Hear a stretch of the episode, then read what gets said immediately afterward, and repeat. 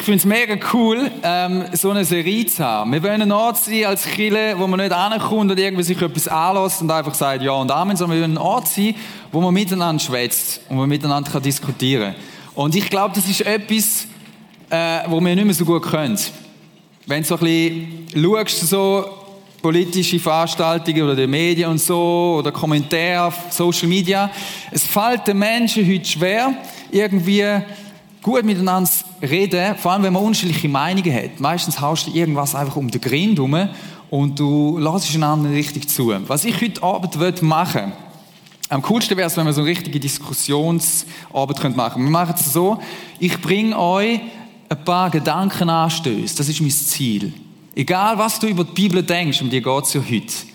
Mein Ziel ist, dass du ins Nachdenken überkommst. Egal, ob du jetzt irgendwie sagst, ja, die Bibel ist ein Märchenbuch, da kannst du jetzt eh rauchen, das Ding, was übrigens auch schon jemand gemacht hat. Oder ob du denkst, nein, das ist Gottes Wort. Mein Wunsch wäre, dass wir heute Abend, auch nachher dann, vielleicht wenn wir dann noch losziehen an den See und so, dass wir eine Kultur haben von miteinander schwätzen und wirklich nachdenken und anhören, hey, was ist das für ein Buch? Was, was ist das für ein Buch? Ich habe extra meine dicke, fette, alte, ehrwürdige Bibel mitgenommen, wo sie so ein bisschen wow aussieht, okay? Was ist das für ein Buch? Egal, was du denkst über das Buch, ob du eher findest, es ist ein Märchenbuch oder ob du findest, mal, dass das, was da drin steht, das, das stimmt, das ist wirklich passiert. Das ist ein Buch, wo alle, alle Rekorde bricht. Alle. Es ist eigentlich nicht ein Buch, sondern es ist eigentlich eher eine Bibliothek. 66 Bücher. Es gibt kein Buch, wo so oft übersetzt worden ist wie das Buch. Es gibt kein, es ist das erste Buch, das gedruckt worden ist. Kein Buch hat unsere Gesellschaft so beeinflusst. Vielleicht weißt du das gar nicht, aber das Buch, ohne das Buch, ohne die Bibel, wären wir heute nicht an dem Ort, wo wir sind im Westen.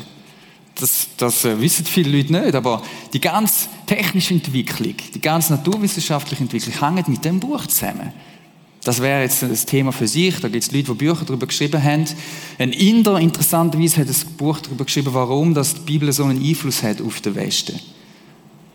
Oder hat. Mega spannend. Aber das schauen wir jetzt heute nicht an. Auf jeden Fall, es bricht jede Rekord. Übrigens ist das auch das meist geklauteste Buch.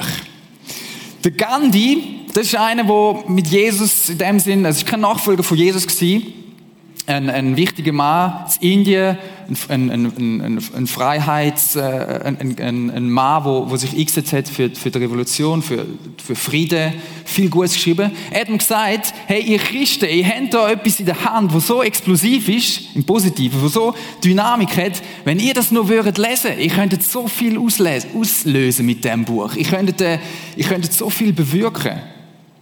Das ist ja passiert in der Geschichte, aber er hat es in einer Zeit geschrieben, wo eben ganz viel, wo sich Christen nennen, das Buch wie so ein bisschen links liegen lässt und nicht mehr wirklich lesen. Und er hat gesagt, hey, wenn ihr das würdet lesen und zu Herzen nehmen, es könnte so viel passieren, ihr könntet so viel mehr noch bewirken.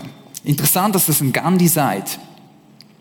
Ich habe euch ein paar Fotos mitgebracht von einem Typ, der in Hamburg sich dafür einsetzt, dass man Bibel als ein Märchenbuch bezeichnen. Und irgendwie finde ich den Typ noch cool. Ich, ich weiß nicht, wie der drauf ist. Es ist ein Pöstler, ähm, wo irgendwie sich zum Ziel gesetzt hat, aufzuzeigen, dass die Bibel ein Märchenbuch ist und er pflastert äh, so ein bisschen die Wände voll und schreibt es auf, auf, äh, auf, auf den Teer und so und auf, auf die Steine her. Und äh, er hat manchmal auch ein bisschen zoffen, auch mit Leuten, auch mit Christen, die irgendwie ganz eigenartig dann reagieren, vermutlich auch aggressiv reagieren. Auf jeden Fall, das ist ein Thema heute. Es ist ein Thema, ja, was ist denn das für ein Buch? Interessant ist, dass das nicht das Thema heute ist, nur, sondern dort mal schon war.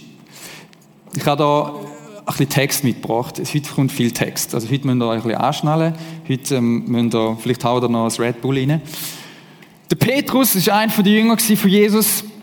Der hat selber mit dem, ist mit dem Thema konfrontiert gewesen. Hey, das, was ihr erzählt, hey, das, das stimmt doch nicht. Er sagt da, denn wir haben uns nicht etwa auf klug ausgedachte Geschichten oder auf Märli gestützt, als wir euch ankündigten, dass Jesus Christus unser Herr ist.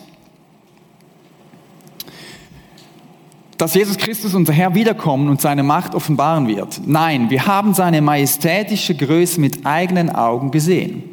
Er sagt, hey, wir sind dabei gewesen. Wir erzählen euch nicht irgendwelche Märchen, sondern wir sind dabei gewesen, behauptet er. Wir waren nämlich dabei, als er von Gott, dem Vater, geehrt wurde und in himmlischen Glanz erschien. Wir waren dabei, als die Stimme der höchsten Majestät zu ihm sprach und Folgendes verkündete, dies ist mein geliebter Sohn, an ihm habe ich Freude. Wir selbst haben die Stimme gehört, als wir mit ihm auf dem heiligen Berg waren. Diese Stimme, die vom Himmel kam. Petrus selber hat mit Leuten zu tun, die sagen, hey Petrus, was, was ihr da erzählt, das kann doch nicht sein. Das ist also nichts Neues, dass das, was die Evangelisten die, die, die, die Evangelien geschrieben haben, was die geschrieben haben, dass das irgendwie so ein bisschen den Leuten schräg überkommt. Das ist dort mal schon Thema gewesen. Johannes, ein anderer Jünger von Jesus, sagt, was hier berichtet ist, wurde aufgeschrieben, damit ihr glaubt, dass Jesus der Messias ist, der Sohn Gottes, und damit ihr durch den Glauben an ihn in seinem Namen das Leben habt. Also, das, was da drin steht, hätte Absicht. Das ist nicht das Märchenbuch in dem Sinn, dass es uns ein bisschen unterhaltet, irgendwelche antike Sachen erzählt, das auch. Es hat Spannendes, wo man lernen von der damaligen Zeit. Aber es hat eine Absicht. Und das Ziel ist von dem, dass Jesus der Sohn Gottes ist. Das wollen die, wo das geschrieben haben, dir zeigen. Von dem wollen sie zeugen. Um das geht's, dass du das echte Leben hast. Das ist die Absicht von dem Buch. Und dann heißt da, eben dieser Jünger, das ist eben der Johannes damit gemeint, ist es, der all das bezeugt und hier aufgeschrieben hat. Und wir wissen, dass alles, was er bezeugt, wahr ist. Also, was ich euch mit diesen Versen will sagen, die, das Buch hat einen Anspruch. Und darum ist das Buch auch so umstritten. Weil es hat einen Anspruch. Es sagt, hey, ähm, das stimmt. Was wir da schreiben, das stimmt im Fall, liebe Leute. Das ist nicht einfach erfunden, sondern das stimmt. Und das macht etwas mit uns, das macht etwas mit dir. Das bringt dich zu der Frage, ja, entweder haben die recht oder nicht. Was du nicht kannst machen, ist sagen, okay, die Bibel ist ein spannendes Dokument und ähm, das ist ein bisschen für die Unterhaltung oder so wie ein Märchen. Nein, die Bibel behauptet von sich, dass sie wahr ist. Und sie fordert von uns eigentlich eine Antwort darauf. Dass du sagst, nein, ich glaube, das verhebt nicht, was da drin steht. Ich kann das auch logisch nicht nachvollziehen. Es gibt Gründe, die dagegen sprechen. Oder du sagst, nein, es gibt ganz viele gute Gründe, die dafür sprechen. Und ich werde mit euch heute so ein bisschen auf eine Reise gehen und euch ein paar Argumente bringen, wo ihr darüber nachdenken könnt. Und sind natürlich von mir Argumente, die dafür sprechen. Und ich glaube, es sind gute Gründe, wo, wir, wo, wo es gibt, wo uns darauf hinweisen, hm, da steckt mehr dahinter, hinter dem Buch. Wir schauen jetzt ein paar Gründe miteinander an. Und die erste Frage, die wir miteinander anschauen, was spricht denn dafür, dass die Autoren glaubwürdig oder vertrauenswürdig sind. Wir schauen nicht das gesamte Buch an, von dem wir keine Zeit, sondern wir beschränken uns auf das Neue Testament, noch, noch genauer auf die vier Evangelien vor allem.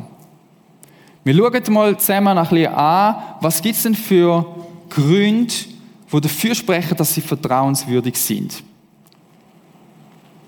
Christopher Hitchens, vielleicht kennen die einen von euch, der, ihn, der ist gestorben vor ein paar Jahren, das ist ein ganz bekannter Vertreter vom Atheismus sehr spezielle Figur, äh, eine spezielle Persönlichkeit, wo ähm, findest ganz viel, wenn du auf YouTube gehst, lohnt sich ihn mal ähm, von ihm ihnen mal anzuhören. Er sagt Folgendes: Das Neue Testament ist eine recht grobe Flickarbeit, die lange nach den beschriebenen Ereignissen zusammengeschustert wurde und in der immerzu improvisiert wird, damit am Ende alles zusammenpasst.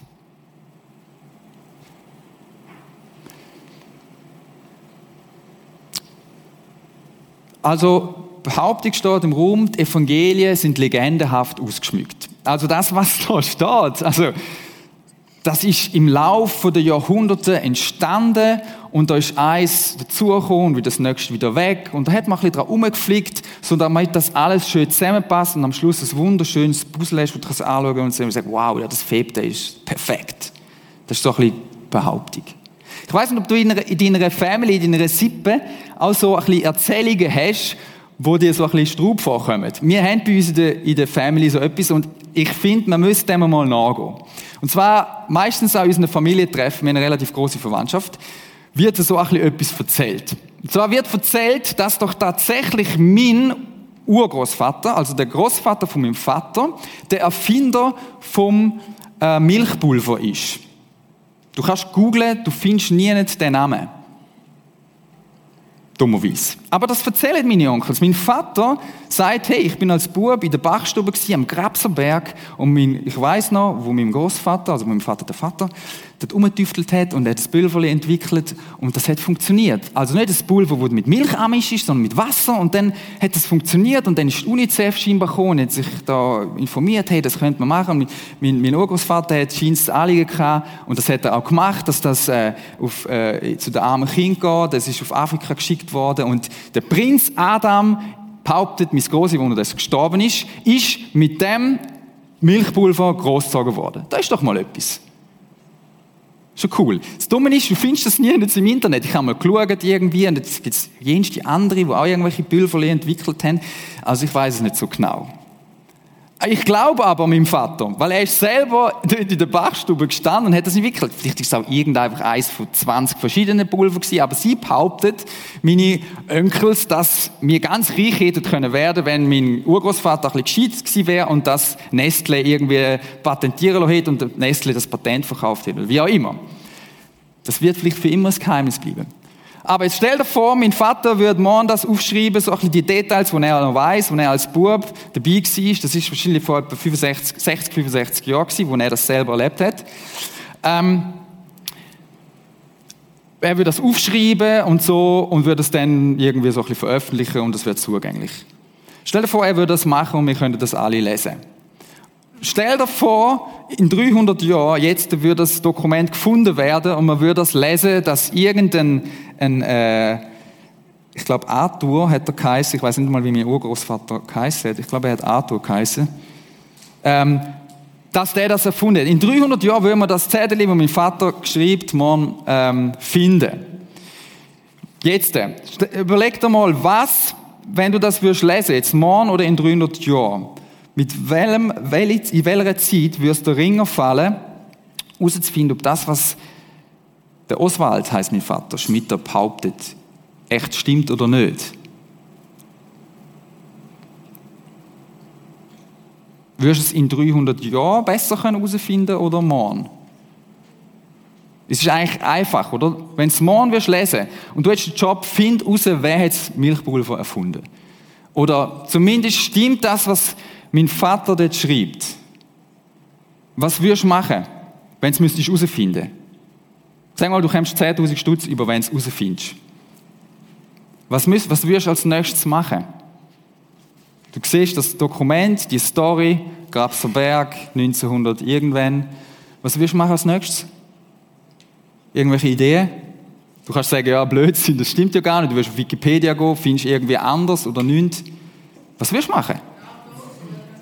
Was meinst du? Den Autor suchen. Du wirst mal zu meinem Vater gehen, ihn mal ausfragen. Was würdest du denn noch machen? Weil es kann ja sein, dass mein Vater irgendwie ein bisschen Halluzinationen hat. Glaubwürdigkeit von der Quelle, genau, das ist ja jetzt mein Vater in dem Fall. Aber was wirst du sonst noch machen? Wie, zum Glaubwürdigkeit von der Quelle bestätigen. Oder eben nicht. Was? Züge. Du willst andere Züge suchen. Zu wem könntest du gehen? Mein Vater hat sieben Geschwister. Du wirst die Geschwister aufsuchen, oder? Du wirst zu denen gehen und sagen, schau mal, euer ältester Bruder erzählt da das. Könnt ihr das bestätigen? Du wirst am Grabserberg gehen. Ich meine, der Ort existiert schon weit von da entfernt. Du wirst dort hingehen und wirst fragen, okay, die Bäckerei, wer weiß. Du wirst zu den alten Leuten gehen, die noch gelebt haben, die äh, jetzt noch leben. Du wirst sie ausfragen, du wirst Du wirst zu Nestle vielleicht gehen, du wirst verschiedene Züge befragen und herausfinden, stimmt das oder stimmt das nicht. In 300 Jahren wäre das schwieriger, um das herauszufinden, oder? Weil dann wären die alle Maus tot. Mein Vater ist ziemlich sicher dann nicht mehr am Leben und ich bin dann auch nicht mehr am Leben. Vielleicht würden die Kinder von meinen Kind von meinen Kind die Story noch wissen, weil ich erzähle das meinen Kindern immer, ich finde das eine coole Story. Aber ich könnte jetzt nicht mehr gut nachvollziehen, ist es wirklich passiert. So, also, zum eine Legende, dass es aus dem eine Legende wird, braucht es Zeitabstand. Oder? Möglichst viel Zeit. Weil sonst könnte ich es ja verifizieren, ob es tatsächlich stattgefunden hat. Das Problem bei den Evangelien ist, dass der Zeitabstand nicht sehr groß ist. Anders gesagt, der Abstand vom Ereignis bis zum ersten schriftlichen Verfassen ist kein Benöch. Also nicht so wie der Hitchens sagt, mega lang, sondern mega nah. Das heißt, die Chance, dass da hätte eine Legende entstehen, ist ziemlich klein. Der Zeitabstand ist vom ersten Dokument etwa 40 bis 60 Jahre nach dem, nach dem Tod von Jesus.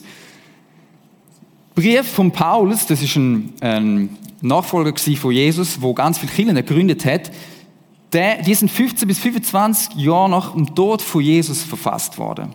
Okay? Also kein Benöch. Remember, Story, Milchpulver und so, das ist etwa 60 Jahre her. Das ist, die Leute leben noch, die das erlebt haben, die einen. Okay?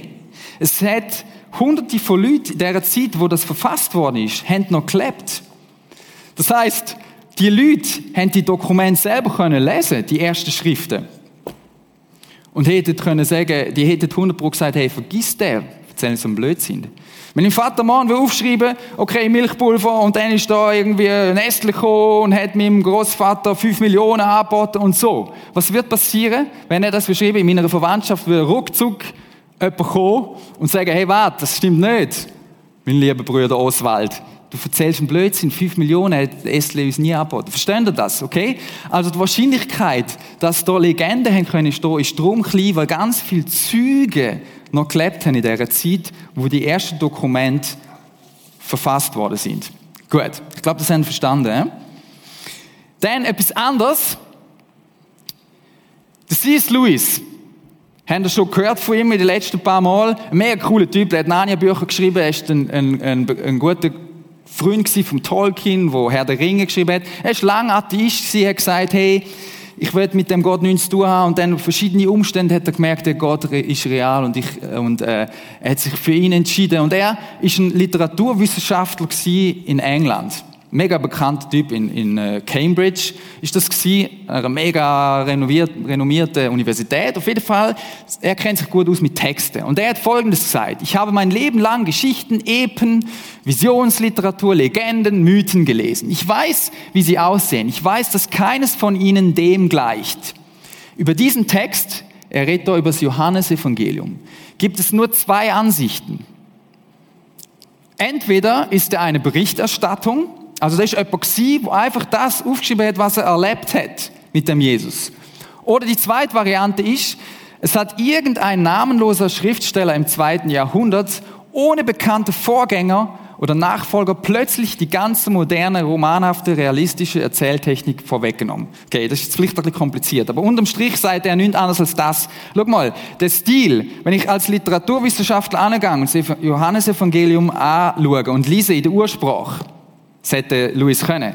Wenn ich schaue, wie ist das geschrieben? Das ist nicht, das ist nicht Legende-Style-mäßig geschrieben worden. Früher geschrieben. Das ist anders. Früher hat man Legende anders geschrieben. Man hat die nicht so geschrieben, wie Johannes das gemacht hat. Johannes hat Berichterstattung gemacht. Johannes hat eigentlich so fast so geschrieben, wie heute Leute Roman schreiben, mit Details, mit Sachen. Das hätte Johannes, der einfache Mann, gar nicht einfach so können. Verstehen Sie das? Also die Form vom Text passt nicht zu dem, dass es eine Legende könnte sein. Okay. Gehen wir einen Schritt weiter. Wie das Argument ist, wo ich mega spannend und cool finde, ist so ein bisschen, irgendwie so ein bisschen äh, Verschwörungstheorie, oder? So ein bisschen Evangelien, die sind geschrieben worden, um die Macht von der Kirche, von der Hierarchie zu zementieren. Okay? Also da sind ähm, Männer mit langen weißen Bärten zusammengekommen und ich fand so, wir als Kinder, wir müssen irgendwie jetzt stark werden im Mittelalter oder noch früher noch und wir schreiben jetzt das so, damit wir gut abschneiden und damit das alles gut ähm, pompös herkommt, damit unsere Macht ähm, zementiert wird. Könnte ja sein, oder? Könnte ja sein, dass das ist, passiert ist. Ich meine, Dan Brown, Sakrileg, hat das vielleicht jemand von euch gelesen? Niemand gelesen? Ich auch nicht. Lohnt sich, glaube ich, auch nicht. Auf jeden Fall, dort kommen ja diese Romänen, sind so ein bisschen Erfindungen vor und so, und dort kommen unter anderem so Argumente. Könnte ja sein, oder? Könnte ja sein. Ich gebe euch ein paar Gründe, warum ich glaube, dass das nicht so wahrscheinlich ist. Erstens, es hat Konzilien gegeben, wo tatsächlich die Leute zusammengekommen sind, die Kirchenleiter von dort mal immer wieder, ein paar hundert Jahre. Und sie haben darüber entschieden, welche Bücher nehmen wir in die Bibel rein und welche nicht. Und die Behauptung ist da so ein bisschen, da hat man gewisse Bücher unterdrückt, die, wo die kirchliche Macht irgendwie nicht so helfen, für die, um die kirchliche Macht zu fördern. Und man hat nur irgendwie die Bücher genommen, die besonders toll sind, okay? Und das ist ja so, dass es so Konzilien seitdem geht, wo man zusammengekommen ist. Der Witz ist aber eigentlich, dass sie dort nicht, nicht anders gemacht haben wie die Schriften, die eh schon verbreitet sind, die eh schon akzeptiert sind unter den Christen, bestätigt haben. Es hat tatsächlich Bücher gegeben, die auch haben wollen, sozusagen Anspruch haben, in die Bibel zu kommen. Und das ist zum Beispiel das Thomas-Evangelium. Und wir können jetzt nicht groß über das schwätzen, aber das ist ganz ein anderes Teil, wo das herkommt. Das ist erst mal später geschrieben worden und ähm, das kommt mehr ein bisschen Legendestyle-mäßig über. Man hat in diesen Konzilien eigentlich nichts anderes gemacht, als die Bücher bestätigt, wo eh schon im Umlauf sind. Es hat ein paar Diskussionspunkte gegeben, bei ein paar Büchern, aber bei den Evangelien sicher nicht. Genau. Also, es ist eigentlich nicht irgendwie so eine komische, geheimnisvolle Sache gewesen, sondern man hat einfach geschaut, hey, was ist akzeptiert, was ist verbreitet, was verhebt. Denn wenn das stimmen würde, dass sie da so irgendwie das ein bisschen zusammenbastelt hätten, um die kirchliche Macht zu stützen, finde ich, hätten sie einen schlechten Job gemacht. Weil, wenn ich sie gewesen wäre, hätte ich einiges ein bisschen geändert im Neuen Testament. Zum Beispiel Petrus, vielleicht kennst du ein bisschen Geschichte, Petrus schneidet nicht so gut ab und der Petrus ist ein ganz wichtiger, man könnte ein bisschen sagen, Held oder ein wichtiger Mann im Neuen Testament. Aber der Petrus wird so scheibe menschlich echt dargestellt, mit alles im Versagen. Da ist nicht nachher jemand gekommen und hat gefunden, okay, Petrus, wir machen aus dem jetzt irgendwie einen Superhero und wir tun doch ein bisschen Sachen ändern und so. Sondern das steht ganz plump so in der Bibel. Sein Versagen. Jünger allgemein werden teilweise ganz echt und ehrlich dargestellt als Leute, die versagen. Wo sich ist der Tollste und äh, wo das Zeug nicht böcken und so. Steht alles so drin eigentlich nichts beschönigt. Kreuzigung hätte ich auch ein anders dargestellt. Also ich hätte gar nicht von einer Kreuzigung geschrieben, wenn ich es erfunden hätte. Weil Kreuzigung ist der grösste Skandal mal in dieser Zeit. Wenn du willst, deine Religion sozusagen zum Fliegen bringen, dann, dann schreibst du nicht von einer Kreuzigung. Weil Kreuzigung, dort, dort sterben nur Verbrecher. Wenn du sagst, hey, mein Gott ist am Kreuz gestorben, dann haben die dort mal diesen hier gemacht. Spinnst du? Könnt noch ein bisschen ändern. Könnt ihr doch einfach ein bisschen anpassen. Wir haben es aber nicht gemacht. Warum nicht? Weil sie einfach das aufgeschrieben haben, was wirklich passiert ist. Das haben wir vorher schon gehabt, das übergumpen wir. Ich habe hier ein Graffiti, mega cool, vom, äh, von einer römischen Kaserne. Und das ist ein Spottgraffiti. Links da ist ein Soldat und dort ist ein Kreuz mit einem Esel dran. Und äh, was dort steht, ist folgendes. Alexandros, das ist der, der Typ links, betet einen gekreuzigten Gott an. Das ist ein Spottgraffiti, wo römische Soldaten, die mit Jesus definitiv nichts am Hut kennen, gesagt haben, hey du Vollidiot, was betest du, ein Esel an oder was? Das, das ist ein Sport. Das ist ein Sport. Die Leute haben sich darüber lustig gemacht. Wenn man hätte wollen, äh, äh, etwas erfinden, dass das Christentum besonders gut sich entwickelt, dann hätte man eine Story ein bisschen kreieren, die ein bisschen geschleckerter daherkommt. Die Bibel ist einfach echt. Sie berichtet das, was passiert ist. Tönt für mich nicht nach einem tollen Plan. von einem Gott, einen Gott erfinden, der am Kreuz stirbt. Klingt für mich auch nicht noch einen tollen Plan, Frauen zu erwähnen, die die ersten Züge sind am Grab. Das ist ein bisschen krass, aber Frauen dort mal haben nicht als Züge gegolten, wirklich. In der Evangelien lesen wir, dass die ersten, die Jesus bezeugt haben, Frauen sind. Warum steht es da drin? Weil's, weil ich glaube, weil es so war. Wenn die das erfunden hätten, hättet ihr sicher nicht Frauen erwähnt. Jeder, der das gelesen hat, gesagt, ja, was, hast du noch einen besseren Zeugen? Dort mal hat man so gedacht. Auch das hätte man können ändern Von dem her schließe ich darauf, dass Autoren ganz einfach das erzählt haben, berichtet haben, was einfach passiert ist. Gut. Ein paar Sachen zum Nachdenken. Dann, weiter, einfach kurz zu der Überlieferung. Überlieferung heißt, wie ist die Bibel eigentlich ähm, übermittelt worden? Das heißt, der Text, wo wir heute haben, ist das der Text, wo ursprünglich geschrieben worden ist? Oder muss man davon ausgehen, dass das, was wir heute hier in der Hand haben, komplett etwas anderes ist?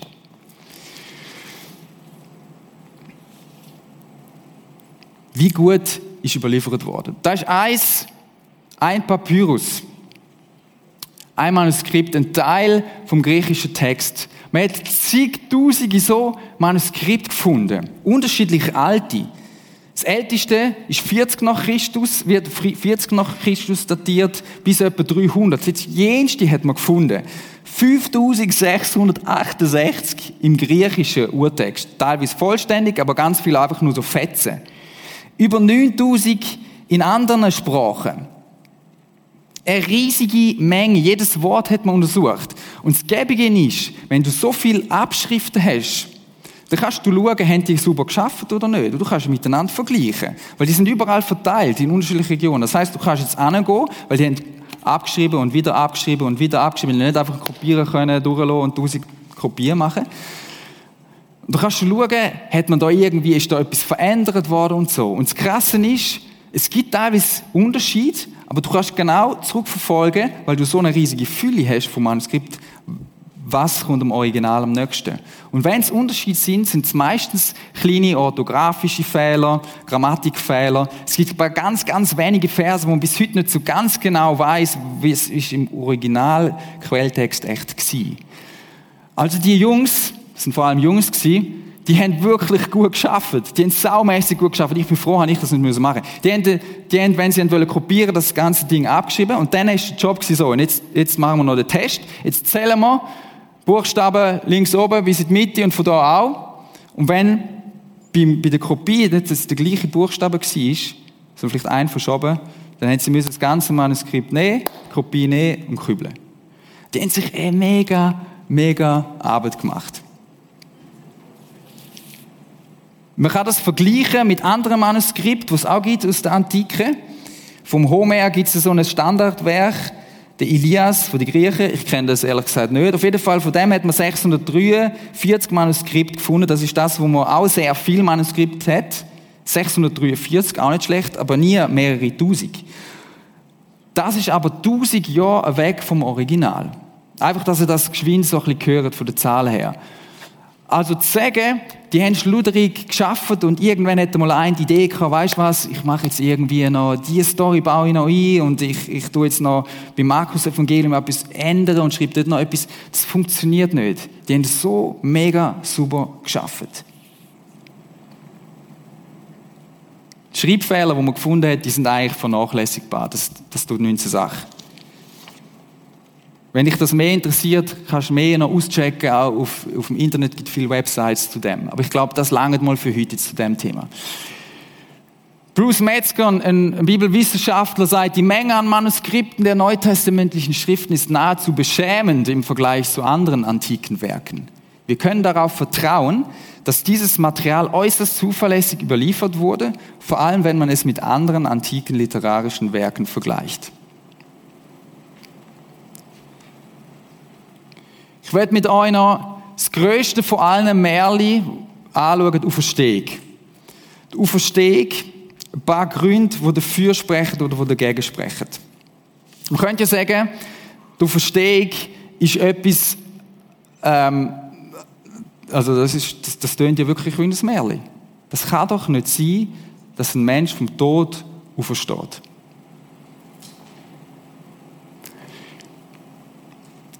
Ich werde mit euch das drum noch anschauen, weil der Paulus, wo ganz viele Kirchen gegründet hat, selber mal gesagt hat, wenn Christus nicht auferweckt wurde, ist euer Glaube sinnlos. Also die Frage, ist die Auferstehung passiert oder nicht, ist extrem wichtig. Und es gibt Leute, die gute Gründe herausgefunden haben, was spricht denn dafür, dass die Auferstehung passiert ist. Paulus selber sagt, er hätte da müssen seinen Glauben verteidigen vor Königen und auch vor, vor dem Festus, das ist so ein, so ein, äh, so ein äh, Gouverneur gewesen. Er ist dort verhört worden und er hat gesagt, hey, liebe Leute, ich bin nicht verrückt. Was ich sage, ist wahr. Und meine Worte sind vernünftig. Der König, zu dem ich so frei und offen rede, weiß sehr wohl über diese Dinge Bescheid. Ich bin überzeugt, dass ihm nichts von dem, was ich gesagt habe, unbekannt gewesen ist. Schließlich hat sich das alles nicht in irgendeinem verborgenen Winkel zugetragen. Das ist schon mal das Erste, ist mega wichtig. Paulus sagt schon, hey, du verstehst, das ist nicht irgendwo geheimnisvoll irgendwo in einer Ecke passiert, sondern das ist ein öffentliches Ding gewesen. Das ist nicht irgendwo im hintersten Ecke passiert, sagt der Paulus. Hey, der König, der Agrippa, der, der weiß Bescheid über das. Der hat das auch mitbekommen, dass da irgendetwas tut. Dass da irgendetwas passiert ist, dass zumal eine Gruppe von Leuten aufsteht und verkündet, hey, Jesus ist schon verstanden. Da ist etwas passiert. Für euch noch kurz als Gedanken anstößt, mehr auch zum Nachdenken, zum Weiterforschen. Es gibt eigentlich zwei Befunde, wo wir uns darüber im Klaren sind. Das eine ist, das Grab ist leer gewesen. Das bestreitet eigentlich kaum jemand. Das Grab ist leer gewesen. Und jetzt müssen wir uns Gedanken machen darüber, ja, was könnte denn sein, passiert sein? Weil es ist dort etwas passiert. Das Grab ist leer gewesen. Als Jesus gestorben ist, bestreitet eigentlich heute auch kaum jemand, ernsthaft. Jetzt könnte man sagen, gut, vielleicht ist das Grab leer gewesen, aber Jesus ist gar nicht richtig tot gewesen. Kannst du dir mal so ein bisschen vorstellen, Kreuzigung, wie die das so gemacht haben. Soldat hat es einfach verkackt, der hat, der hat Jesus nicht richtig getötet oder beziehungsweise er hat nicht richtig geschaut, ob er tot ist. Wenn er das gemacht hätte, wäre einfach der Soldat selber dran gekommen. Aber könnte ja sein. Sie haben ihn ausgepeitscht. Vielleicht hat sich Jesus ja noch ganz so ins Grab geschleppt. Stell dir vor, halb tot, dann haben sie ihn noch einbalsamiert mit etwa 25 Kilo Salbe und noch, noch, noch, noch Dinge rundum und so. Stell dir vor, der Jesus geht nachher zu seinen Jüngern und sagt, ich bin auferstanden. Und nachher sagen sie, tatsächlich erlebt. Und springen los und verkünden es aller Welt. Vielleicht, vielleicht ist Jesus ja gar nicht richtig tot sein. Das wäre auf jeden Fall eine Variante. Tönt für mich nicht so überzeugend, aber könnte ja sein. Es könnte auch sein, dass sie ihn gestohlen haben, die Jünger, oder? Die sind zusammengekommen und haben gefunden, wir stellen den jetzt. Wir holen den dort raus. Dann hätten sie einfach die Soldaten überwinden irgendwie vielleicht ähm, Martial Arts anwenden, Soldaten überwinden, die haben alle geschlafen in dieser Nacht, sie haben müssen Siegel brechen, sie, haben, sie hätten müssen Jesus stellen, obwohl es ein riesiger Skandal gewesen wäre. Du darfst als Jude nicht einen toten Mensch einfach irgendwo rausnehmen und noch jemand anders tun. Das machst du nicht. Aber könnte ja sein. Ich wüsste ehrlich gesagt nicht genau, warum sie das hätten sollen weil so etwas machst du nicht, wenn du weißt, nachher wirst du für das dann auch noch tötet, weil das ist das, was passiert ist. Eigentlich sind nachher alle im, Laufe der nächsten Jahre und Jahrzehnte dran Ich weiß nicht, warum sie ihn hätten sollen klauen, aber das könnte eine Variante sein. Ich finde sie nicht wahnsinnig überzeugend, aber das könnte ja sein. Tönt für mich nicht nach einem tollen Plan, Leichen stellen vom, vom Messias, wo jetzt leider gestorben ist, und nachher werde ich noch ermordet dafür.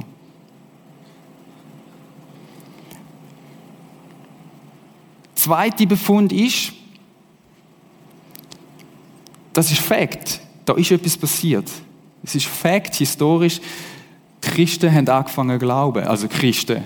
Sie haben sich nachher, sind es dann Christen genannt worden. Die Juden, die mit Jesus unterwegs sind. Es ist von heute auf morgen etwas passiert. Zumal haben die angefangen, ernsthaft zu erzählen, dass Jesus auferstanden ist. Die haben das gemacht. Und es hat sich ausbreitet. Es sind ganz viel Mal dazugekommen. Ganz viele Juden haben sich bekehrt, haben angefangen zu glauben, dass Jesus auferstanden ist. Obwohl das völlig unwahrscheinlich ist. Ein Jude glaubt das nicht. Sie selber glaubt es nicht. Ein Mensch tut nicht einfach auferstehen. Aber es ist da etwas passiert und wir müssen eine Erklärung haben für das. Wir können nicht einfach sagen, ja, ich glaube, du verstehst, weißt du, heute tut auch niemand vom Tod auferstehen. Das glaube ich nicht, das tut nach Merli.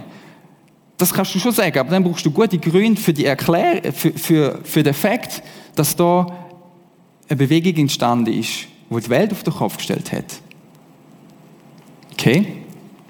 Könnte ja sein, dass die Jünger eine Lügengeschichte erzählt haben, dass die sich getroffen haben, ähm, dort wieder in ihrem Räumchen, wo sie sich getroffen haben, und dann haben alle, sind sie alle äh, völlig niedergeschlagen gewesen, und dann haben sie gesagt, Scheibe, dann haben sie irgendwie Kumbaya, my Lord, gesungen und so, und dann haben sie sich irgendwie gefunden, weißt du was, und dann hat Johannes gefunden, weißt du was, hey, komm, wir erzählen den Leuten einfach, Jesus ist aufgestanden. Komm, wir erzählen es nicht. Ja, und der Alex, eine coole Idee, und dann, und dann sind sie los, und dann haben sie, ich, ich weiß nicht, wie wahrscheinlich das, das ist, dass nachher so eine Revolution passiert ist. Dort muss etwas passiert sein, dass zumal Leute wirklich angefangen haben zu glauben. Und wenn sie es gemacht hätten, wenn es eine Lügengeschichte wäre, wären schnell Leute gekommen und gesagt, weißt du was, erzählt, kein Blödsinn, wir gehen jetzt in das Grab schauen und dort liegt er. Oder sie hätten gesagt, hey, es hat gewisse, es hat gehabt von der, von der, von der ersten Kiste dort.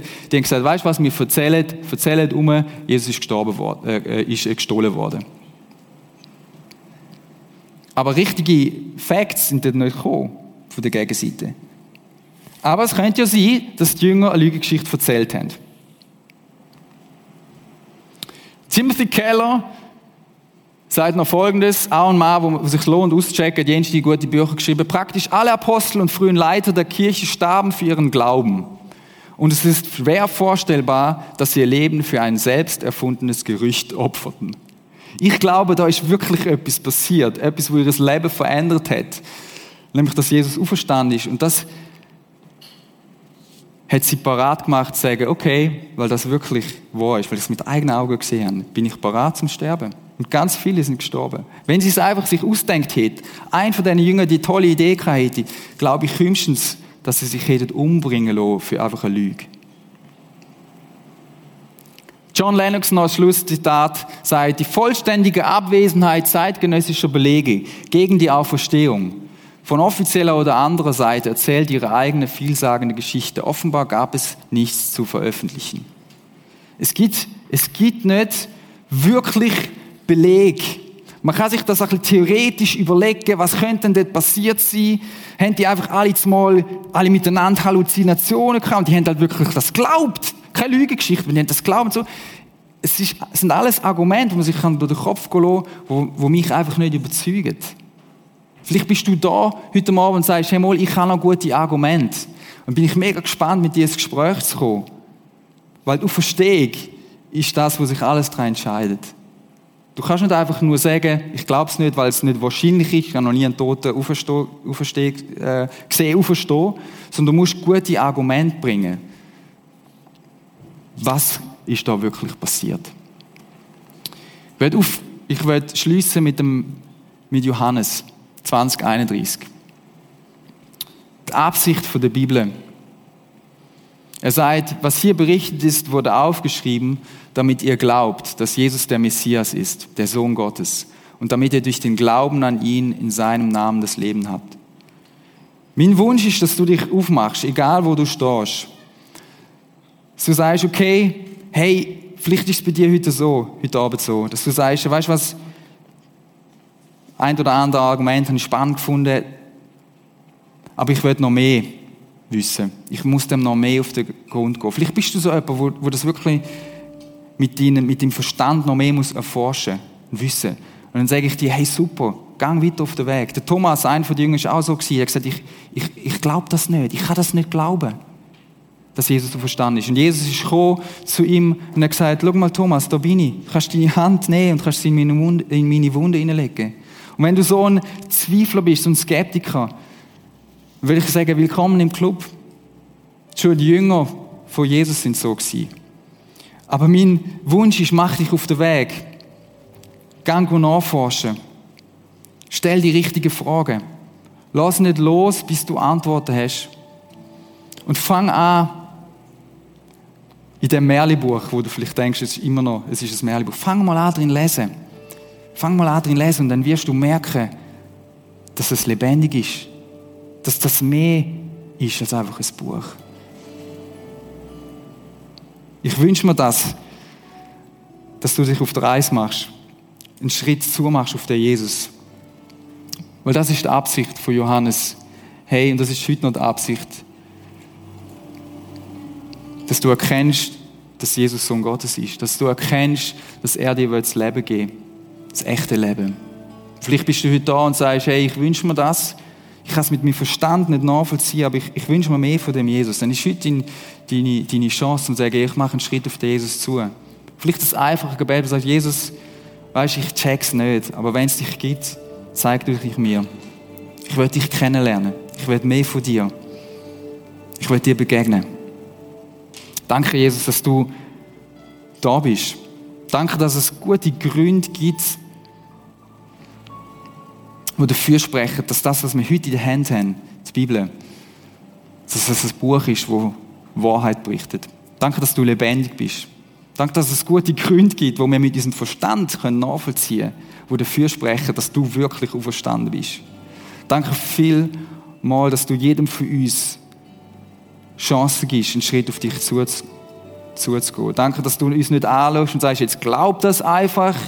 Danke, dass wir dürfen unseren Verstand brauchen, um dich mehr und mehr kennenzulernen.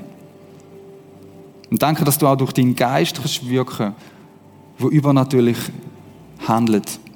Danke, dass du willst kommen, uns dort abholen, wo wir sind und uns zu dir ziehst. Amen.